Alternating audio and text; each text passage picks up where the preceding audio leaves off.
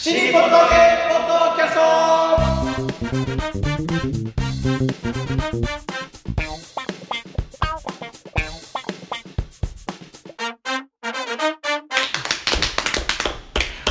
皆様、こんにちは。新日本の揚げ、ポッドキャストの時間がやってまいりました。霊霊者マルコでございます。広瀬和夫プロデュース、こちらマルコ満喫新日本の揚げという落語会を不定期で成城ホールで行っております。その宣伝のためにやっております、このポッドキャストでございますが、まずは私が霊霊者マルコ、そして、戦うこちらです。違うの違うでしょ。でなんか戻ってきた。警察来た。し警察も。警警察来た。さしっきまでね。追われてんじゃねえのか。全然関係ない話をして和んでた時はずっと静かだったのに。本当だよ。収録し始めたら。救急車となんか消大変な。防車と何が？消防車で。なくて。なんですか？立川こちらです。うん、あの小白師匠はあの警察に連れて行かれましたので、えこの三人で行きましょう。はい、は、はい。い。はい。名前名前。はい、でます。なんで急なんでに一周おきになるんですかね。急に不明瞭に、え我々のプロデューサーがこちら。よ広瀬和夫です。ろしくお願いします。えーまあねこの収録をしてない時に休憩しながら五代目円楽師匠はいかにすごかったかって話をずっとしてて。すごい盛り上がってましたねすごく二人で。面白かった。だって面白かったんですもん、うん、でも素晴らしいいやいや面白いですよね。うんそれはね大きかったって一度もお会いしてないんですよね。円楽師匠に関しては。どんくらい大きかったんですか？いやーどうだろうな、もう三メートルぐらいあった。そんなねえだろう。巨大なね馬場さんの1.5倍ぐらいあるんじゃね？すごいねいやまあ素晴らしい芸の持ち主だったということとかねだから中村中蔵が商品化映像でされてない不思議っていうのをねそれはありますね、確かに。もったいないんですよ僕はねあの落語特選会を録画したやつ持ってますけどね。繰り返し見てますけどやっぱ素晴らしいですよね。あれはね。そうあとはだから町内の若い衆に町名に目黒のさんまっていう話をしてたわけですけど、ね。それはいずれも商品化されてないですか？えっ、とね町名はねあのなんかセットもののあのいろんな人のセットものの中の一つに入ってます。うん。映像が。そこにはねだから、えー、遠蔵師匠とかねなんかいろんな方が入ってるやつだったかな。あと目黒のさんまはね、えーおそらく、えー、と確かポニーキャニオンかなんかの、えー、と当主円楽 VS 家元男子みたいな商品が数年前に出たんで、えー、と確かあそこに入ってたはずかなって今おぼろげに。あのその映像そのものは僕ろその番組あの顔名人劇場でね録画したんで、はい。繰り返し見てるんで、はい。あの目黒さんまはい。だからそれそのものを映像で自分が持ってるから、はい。確かあそこに入ってたかなみたいな。ただねはっきり言えるのは、えー、とあれです。お化け長屋の上下をはい。家元とリレーでやった。うーん、そうですか。ええ、で上を、えー円楽師匠で下を家元ったというね。それはねそれは商品化されましたね、うん。ええそこに入ってます、ええ。あれは僕もその時録画してて本当にビデオデッキ持っててよかったなと思った。ああ、そうですか。すごいですね。それは。そう。僕もこの間ねお客様とあるお客様から映像いただいたんですけど、ええーっとね円楽の小褒めが入ってるえ、ああそれはなんかすごいですね。うん、えーっとねこれなんていう番組だった番組名ちょっと忘れちゃいましたけど、え小褒め初めて聞きましたよ。ああ面白かった。いやーあのねだからあの当時僕80年にビデオデッキを入手したんですけどね、はい。でその当時だから落語の番組もいっぱいあったんですよ、はい。だからもこまめにチェックしてるとね、テレビのオンエアで家元の小金持ち撮りましたし、はい。あとだからそれこそまあ円楽師匠もそうですね。で一番最初にね撮ったしっかり撮った落語はね新潮師匠の芝浜なんですよ。であとそう。一番最初にね僕が落語専用の120分テープを、はい。当時だから3倍とかそういうのなくて、はい。標準しかないんですけど撮ったやつに入っていたのがですねえーっと新潮芝浜そして中村中蔵円楽なんですよ。へえであとね、えーっと小三治師匠のやつをなんか別のテレビ朝日かなんかで撮ったのが入っててっていうねもうなんか宝物のようなテープ。うん。やっぱそれりいくつの時？広瀬さんは。二十歳ですねそれ未だに持ってるんですか？持ってますよ。まあ当然ある時期にあの DVD に焼きましたけど。一度ねその類だから80年代に持ってたいっぱい録画した VHS をあのちっちゃいあのなんかなんとかって MV って言いましたっけ？なんかちっちゃいカセットテープビデオテープ。あマイクロなんとかな。んかねあのほらあのビデオデッキで子供とか撮ったりするために、はいはいはいあの昔の8ミリで、ね、そうそう。入れてたののそれが大きくなっあのそれが VHS のテープを使ったやつになった時期があったんですね。それ全部一度落としたんですよそこに。はい、はい。そしたらそのシステムそのものがもう入手そう困ですよね。聞かないですもんね。そう。なるほどな。そう。だからそれをまた改めて僕はあの DVD に焼き直したんですよ。はあ。DVD でだから、えっと、円楽師匠のってもう何十枚か持ってますよ。だからそう焼き直す時に演者別に分かれ分か分けたんですよ。立川談志柳家小三治柳家小三三遊亭圓生ねそれ三遊亭円楽古今亭新潮みたいな。それめちゃめちゃお金かかったんじゃないですか？そうですけどね。でもまあでも大したことないですよ。商品を買うよりはね。でもすごい貴重なコレクションですそうよねなんですよ。だから僕が死んそがねないですからね。だからね最近はその、えー、と YouTube とかでねななぜかアップされてるものってたくさんありますけどその元になってるようなものって僕はあげたことないですけどだ例えば新潮師匠の元犬とかね YouTube で見れるでしょ？あれ僕あの新潮師匠の元犬をたまたまそのなんかやっぱりテレビの演芸番組出た時新潮だと思って撮ったら元犬とかやってうわこれ貴重だなと思ったらやっぱり貴重でしたよね。うん 確かに映像で残ってるってことはもうないですよねほとんどありえないですそうよねいろんなのを撮ってやっぱりこれ良かったなといろいろ持ってますよだからね。ああ羨ましいですね。羨ましい。へ小三治師匠の若い頃のちはやふるとかね。え。なんかたまたま NHK とかでやって。なんかねあのお昼間の演芸番組とかでも今もあるじゃないですか。たまたまなんかこう出て、はい。なんかえー10分ぐらいでやるとかってね、そういうの。小三治師匠の巌流島とかね NHK で撮ったなみたいな。ええみ聞いたことないですね。あるんですよ。これは珍しいですね。そうなんですよなかなかね。うん。でもその後やらなくなった話っていっぱいありますからね。へえすごいな。えトータルすると何席ぐらいずつ聞いてるか覚えてらっしゃいます？それぞれの師匠方。あ演目をですか？はい。いやどうなんでしょうね。あのまあ実際だから例えばその講座によくかけていたネタとそれから商品化されてるものっていうのは大体知ってるはずですよね。はい僕はあの広くあの全部聞くようになったのはそれこそ21世紀になってからではい。それ以前っていうのは好きな人を追っかける派だったのではい。新潮男子小三治っていう中心だったのではい。新潮師匠については何何席ぐらいなんだ数そういうざ数え方っとすると。いやわかんないですね。持ちネタどれぐらいあるのかにもよりますよ。ね本当にああわかんないな。全部総ラインナップしたとして。あでもね新潮師匠はあの僕ねあのあれ行かなかったんですよ。晩年のねあ晩年のっていうか、まあ、最後の頃やってたのを、えっと、オース。はい。はいはいはい。でオースへ行けば聞けたネタってあったじゃないですか。みたいですね。あのその普段。軽い話え。あの軽い話をねあのでそれはねだからオースのうややってた頃ってあの県民放流寄せでもやってて県民放流寄せでもやっぱり似たような話やってるんですよ時期が近くて。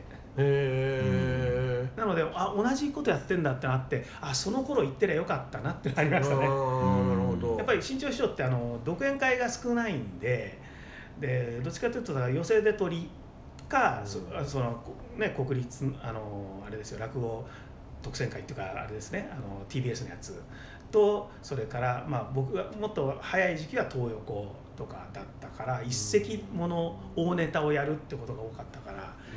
でテレビとラジオでうん軽い話なんだけどやっぱりテレビとラジオでもだから元ね元になんかやったの本当にレアで大体はやっぱりねちょっと大きめな話じゃないですか。間に挟まるってことがねあんまり後半はないでしょうからそうねなんですよ、うん。もからそれこそそう東横でもやっぱりね出番は早かったってやっぱり全員が取りネタやるような回ですからね。だから、うん、だ本当あのそうですね。そば生なんかもねだからこんなふうにやってたのかみたいなね、あの音源になって初めて聞いたっていうのはねありましたけどね。あと粗骨長屋とかもねあこんなふうにやってたんだって。いう。へえっていう。まあまあ正直私なんかはですねまあ80年生まれでで田舎者ですからその上京して初めて落語に触れたようなとこがあってで、まあ、入門したのも小三師匠の一周期ああ。なんで全然その辺の世代に間に合ってないんですよね。なるほど。な生で古参師匠なんて見たことないわけですよ。なるほどね。で、えー話ではいやすごい臭かったよ芸がみたいな、聞くんですけど映像ってあんま残ってないんですよね古参師匠って。ご参照ね、ええ。えで見るとあのスタジオだったりして、はいはい。全然力入ってなくて。え、スタジオのやつね。えーでもなんか追悼番組で見た時はすごくあ臭くて面白かったなみたいなええ。イメージがあって。で国立演芸場にライブラリーがあるんですよ。あえー普段の定石は録画してないんですけども、えー花形演芸会であるとか、はい。えー名人会であるとか、はい。そういうのは全部録画で残してるんですよ。え。で探したらあのこけら落とし公演でええ。親子酒をやってる古参師匠のが一席だけ映像で残ってたんですよ、それ見たらもうなんという臭さか。こんなやってんだ。もうもう酔っ払いがすごいんですよね、ええ。いつ頃ってことですか？それ国立演芸場ができた時ですから、ね、それこそ20年前とかですかね。え？20年？えどいつだろう？ももっと。もっともっともっと前ですよね。もっと前ですよ。もっと30年前とか、だって国立演芸場で、えー家元が一人会もやってたしっていうかもっと前もっと前はだからその顔名人劇場やってたのそれこそ国立演芸場だから。ああ小学50何年とか入ってたかな。帝宝先生が作ったんですよね、はい。議員だった頃に、まあ、家元はなんか自分だっていう。三40年前ですか30年前とかそんぐらいですかね。1980年代には間違いなくあったんで、40年ぐらいじゃないですかね、うん帝宝先生ってことはそうですよね。そうですよね。で家元家元が議員になる前ですもんね、はい。ええ。40 1970年代であることは間違いないですよねそうすると、40年ぐらい前です。家元も見ましたね。はい。えい寄せ形式みたいな。あの演奏師匠とかなんか結構教会バラバラで、えーこうずらっと並んでるような顔付けの時に出てるのを見見ましたはい。なるほどいや僕はねだから小三師匠はやっぱりそのなんでしょう東横落語会の印象が強くて、まあ、正直だからやっぱりあのし新潮師匠え新潮円楽男子とかにの中に入った時にねもちろんすごい落語通だったらやっぱり小三だなっていうのかもしれないですけど 僕はやっぱりねあのむしろ芭蕉師匠の方が印象強かったですねその臭さっていう意味でもね。うんやっぱ芭蕉僕はこ東横で芭蕉師匠のもし本当の面白さを知ったっていうかだから本当はね落語通は寄席でのあの芭蕉のねあれが面白いんだよっていうところから入ってったんでしょうけど僕はあの寄席の定石をその手当たり次第行くことは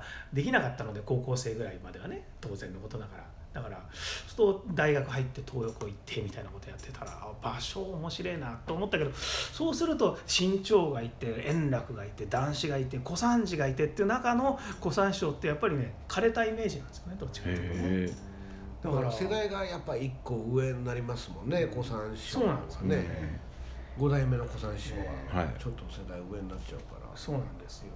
そうするとやっぱりねででもやっぱり映像になったものっていうのも、まあ、小三師匠もねあの DVD の商品がいくつも出てますし確かにスタジオ録音のやつはちょっとねあれ録画のやつはあれですけどあのいいですよねやっぱね。うどん屋とかねやっぱり何度映像で見てもこれやっぱ他の人は てかあのカサゴとかもそうですけどあのなんか人あの顔と体の作りが卑怯なんですよね。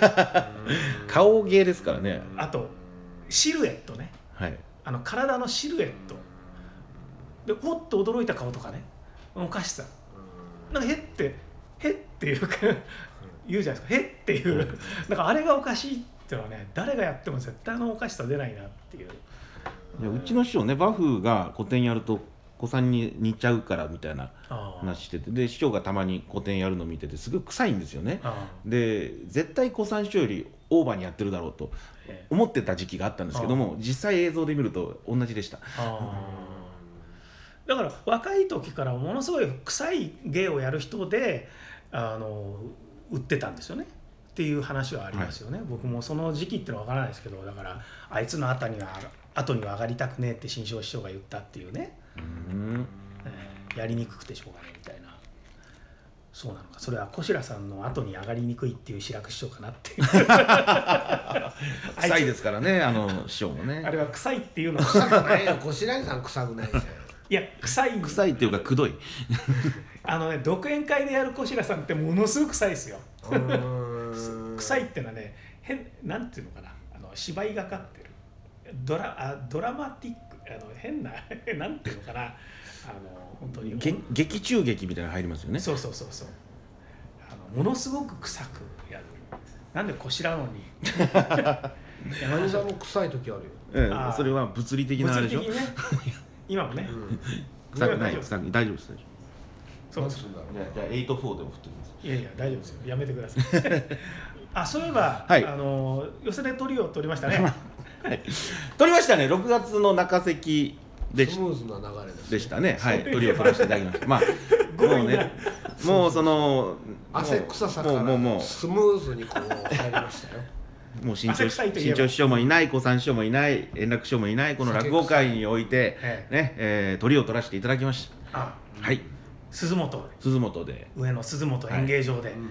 そういえばあの歌丸師匠が亡くなった時に某テレビ局が鈴本に取材に行ったっていう 間抜けな話があって。しかもなんか許可を得ないでえ鈴本出てくる人に影の方でなんか話を聞いてたって鈴本出てないし歌丸師匠ねっていう。そこででしかもなんか見つかって「おい許可取ってんのか?」って言われてこそこそと逃げてったっていう話を聞きましたよ。寄せの殿堂上野鈴本上野鈴本演芸場はまあ、え落語協会だけー落語協会だけがまあねえー芸人を派遣してるんですけれども。そしてその中で落語協会の中でも精鋭と言われるね方のみが鳥を取れるというその、えー鳥を取ったまああの国立の銀賞をいただいたまあ記念に、はい。えーとやってみろと。こちら金賞何年続けてると思ってるんですか？4年。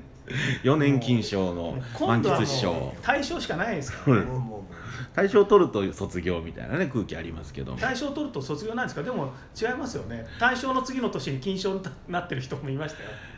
人によるんですよ、うん。あの大賞を取った時点でじゃってこうピュッとこう卒業される方と、はい。ああ10年間やりますよっていう方と。あーあ10年間はやれるんですか？銀賞を取って10年間レギュラーなんですよ。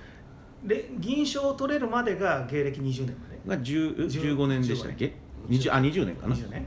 でそうするとじゃあ芸歴3最大で芸歴30年までいる可能性があるわけですか？そうですね。結構、はい、結構なベテラン結構。ですよね。そうなんですよ。おーなるほど。あで銀賞を取った。銀賞取ってで銀賞受賞演目って何なんですか？そういうのあるんですか？わからないですえ？なないんですか？平林だったと思います。ああ NHK で勝った時は？えいや平林です。じゃあ代表演目は平あ林だそうだ平林。亡くなった時。マルコさん亡くなった時得意演目平林。平林でいいです。もう平林です。はい。そうか。はい。いやええやないか別に。平林。平林では取り取ってないですよ。いいじゃないですか取っても。でね本当ギリギリに言われたんですよね。1か月前とかにえ教会から電話かかってきてえ「え。ー、マルコさん6月中関鳥居大丈夫ですか?」でまあ手帳見1てか月前。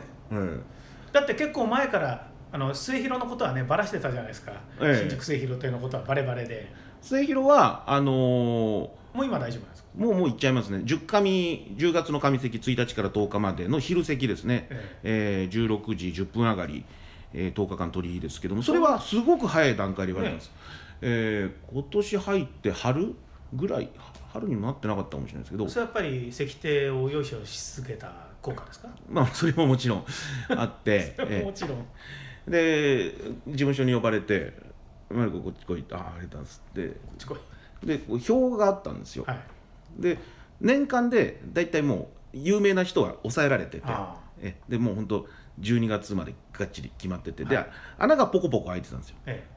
でまあここはちょっと俺が試したい芸人入れるから、あえー好きなとこいいよって。え言われてその時点で、えーまあ、10月が空いてたんでじゃあここでお願いしますと、そういうえね。ーななぜかというと夜があの駒地さんとか三尺さんの、ね、新内昇進披露興行で。うん。でそこで昼で取り取ってなんか昼夜で若手で頑張ろうみたいな感じできるからああ。そこにしてもらったんですけどね。うんでそれはもう本当何ヶ月も前ですよ、ええ。1年近く前えですけどもこの鈴本の鳥に関しては受賞して受賞の発表があったのがあれが4月ですかね、えはえーまあ、それから割とすぐ、いうん。うん、でもでも1か月ぐらい前でしたね。えで、まあ、たまたま言ってたんで分かりました。よろしくお願いします。もう10日間出ますと、ええ。いやすいません。よろしくお願いします、ってなったんです、ええ。はい、ね。なかなかお客さんも入ってましたねそうですね。いやまあ一生懸命ダイレクトメール送りましたし、来ました。えー助けてください。来ました。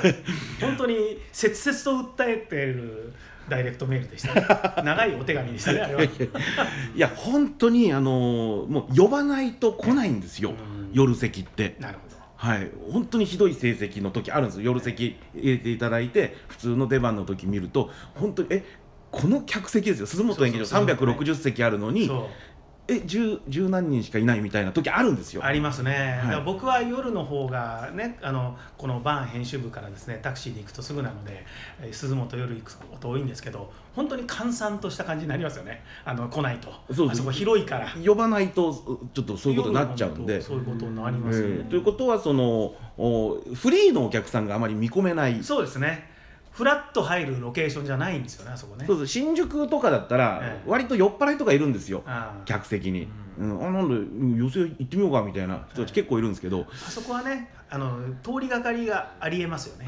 ええ。そこ行くとやっぱ鈴本はもうなんでしょう。うん。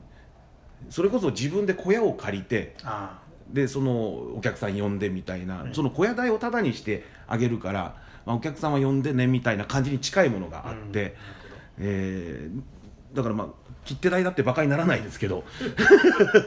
まあそしたらまあまああのはまあ結構来ていただきました。本当ありがたいことに、えーはい、えーどんなネタをやったんでしたっけ？えー初日広瀬さんお越しになってた時はアワビのシーン。アワビのしね、はい、やらせていただいて、ええ2日目が千両みかんだったかな、えーで3日目が金酒番屋、ああえー来ましたね下ネタ。ですね得意の。得意の新聞、えー、4日目なんだったかな、えーであとは、えー、時そばとか天式とか。船徳とかやったんですか？船徳もやりました、ね。はい。で、え天式もやったんー、ですか？天式もやりましたね。はい。得意ですねやっぱり下ネタが そうですね、え牛褒めじゃ取り取らないと言いながら天式でやるって僕牛褒めでもいいよそうなってくるとねそうなんですよ、えーでも天式はねまあう受けるネタなんでそえーそれで取り取ってでし社長がずっとモニターで聞いてますからええーでなんかニヤニヤしながら降りてきて「あどうも今日はお疲れ様でした」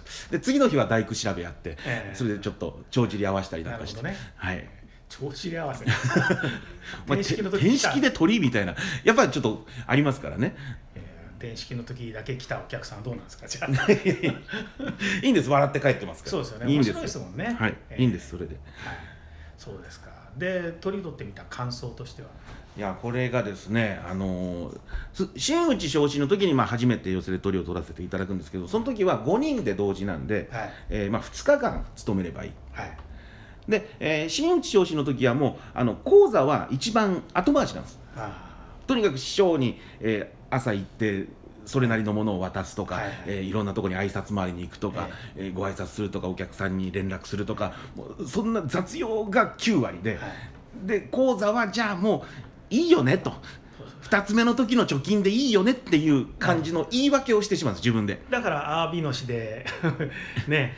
ちょっと忘れちゃって仕込み仕込み忘れ忘れみたいな。後でおかみさん追いかけてくるみたいな。僕はしょっちゅうアワビのし見てますね。丸子さんの僕が得意演目書くとアワビのし ですからやっぱりね。ででそういうね、はいだから雑用が多い。そう。神経使うことがそっちなんですね。落語よりも。そうなんですよ。でもう今回鳥に関しては顔付けも全部もう決められたもの送られてきて。あそうなんですか。えもうとにかく講座だけお願いしますと。もうこっちはもう DM でお客様呼びます。あとはもう10日間落語のことしか考えなくていいという状況に置かれたんですね。なるほど、そうなると、まあ、逆にプレッシャーなんですけど、えーだから夜席だから、えー8時10分上がりなんですよね。で朝子供保育園9時に送って で、まあ、5時半ぐらいにうち出かけるまでずーっと気が重いんですよ。へあ今日何やろうかな。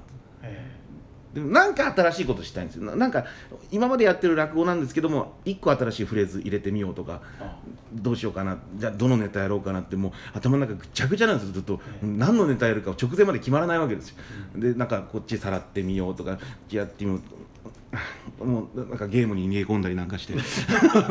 なんかゲームにすげえ課金していく自分がいるんですよ。ストレスだね、トレス行動だね。うん毎毎日毎日なんか1000円ずつぐらい課金してこうゲームやって。せこいなお前。1000円かい。1000円。1000円以上。そんなにストレス溜まっとらんの？うん30日だと3万円だからあこあみたいな。ずーっと電車も気が10日や重くてないか10日。うんで、まあ、前のネタ見てて歌之助師匠は、まあ、漫談でバンバン受けた。これは漫談でお茶を濁すわけにもいかないしでそりゃそうでしょ。で中後に一丁師匠が上がって、まあ、素晴らしい江戸落語をやっそうてですね。でもう逃げられないわけですよ。そうそう。え逃げ場はない、え、もう自分を100%もう出すしかない。っえていうんで、えーまあ、初日はちょっとここのとこやってた青菜結構評判良かったんで青菜で行って。で2日目からもうどうしようですよ、えーで千両みかんやってで錦酒番屋やってあアワビのしやったんだ。そその辺まではちょっとアベレージが取れるネタで。はい。で4日目ぐらいからあもうどうしようですよ。で面白いなと思ったのが、ええ。あのまあ、30分時間いただくんですね。えで大体じゃあ錦酒番屋やるとなると17分ぐらいですよいつもは。ええ。でもよしと思って枕をちょっと短めにしてで本編の時間をちょっと長めに残して入ったんですね。うんうん。ということはその降りる時間決まってますからそこまでセリフを伸ばしていかなきゃいけないんですよ。なるほど。そうするとあの思いもよらぬことをあ言い出すんですあねすごい。登場人物が。あここちょっと遊んでいいな。じゃあ2分ぐらいなんか遊んでみようかなってなるとそこで落語がすごく膨らんでいったり転がっていったりしていく感覚がおおあ落語ってなんか現在進行形で進化するんだっていう感覚をすごい何日かあったんですよそういう日が。えあらあこうこうやって変わっていくんだであのその時にファッと出たフレーズをい。まだに使ってたりとかするんですよね。ああ開眼したんですねじゃあ。海岸ってわけじゃないですけど。今まで無駄に枕が長かったっていう そうですよ。であで落語そう無駄に無駄にって言われるとあれなんですけどそう。だからあ本編これだから枕。全然プロデュースしないじゃ ない何分みたいな。そうなんですよね。無駄に。太ってるよ。無駄に太ってる。いやだからでまあラグビーはまあその2つ目の頃からやってる鴻池の犬というのをやりましたけども、これもたっぷり時間残してやったら、いや一番今までで出来良かったですね、登場人物それぞれ掘り下げてできたっていうのがありました、ああ、はい。それはでもいいことですよね。やっぱりそうやって登場人物がねあの思いもよらないセリフを出して自分で面白いなこいつみたいな感覚ねあるという話を名人上手の方は皆さんおっしゃるじゃないですか。ああそういう感覚今まで経験したことなかったですけど、えやっぱりこの鳥居という10日間えやっぱ10日っていうのはすごく大きいですね。ええ。あのホール落語とか新日本の和芸とかね、えーもう一日この一席だけ得意ネタをぶつけるみたいな時はもう外れるとスコーンと外れて、ね。あーって落ち込んで終わりじゃない。酒飲んで終わりじゃないですか。え そうだったんですか。ちゃんと反省しましょうよ。今までもねでもね、はだからね枕に力入れすぎて本編でそれること あったと思うんですよ。はい。枕ですその一門の芸風なんかとか。漫談で降りるわけにはいかないってその発想がおかしいでしょ一さんっていう、えー、良かったですよねでもね、枕まあ10日間ね毎日毎日良かったわけじゃないですけど、その落ち込んでる暇ないなって次の日は来てしまうんで。そうですね。で次の日もやっぱりえー100点に近い出来を叩き出さなきゃいけないですから、もうそ10日間落語のことしか考えずにしかも鳥ネタのことしか考えずにやっていくうちになんか落語が自分の中で動き始めたっていう感覚がすごく得られた10日間でしたね。どうですか満喫師匠今の話を聞いて。ちょっと寝て今寝てます。寝てたのかい。ちょいちょいなんか入ってきてたよ。ごめんなさい。今ちょちょっと寝てまして。ごめんなさい。もう一回。もういいよ。もういいよ。名言名台詞を一つ。名言名台詞。名言なんかないお願いしたいですけどね、えーだからじゃあ次取り取るのは10月なんですね。10月上関ですね。で、まあ、この鳥に関しては、まあ、そのそんなにええ。気張らないというか、昼の鳥だから。昼ですから、やっぱり一般、一般というか、その落語あんまり詳しくないお客さんの方が多いはずなので、えーまあまあ、そこ向けのネタになると思うんですけどね。真打ちの工業の昼なんですよね。そうですそうです。夜が、えっと、誰と？小町さんと小町さん三尺さん感謝さん、えー、千代林タコヘイさんですね。そっか。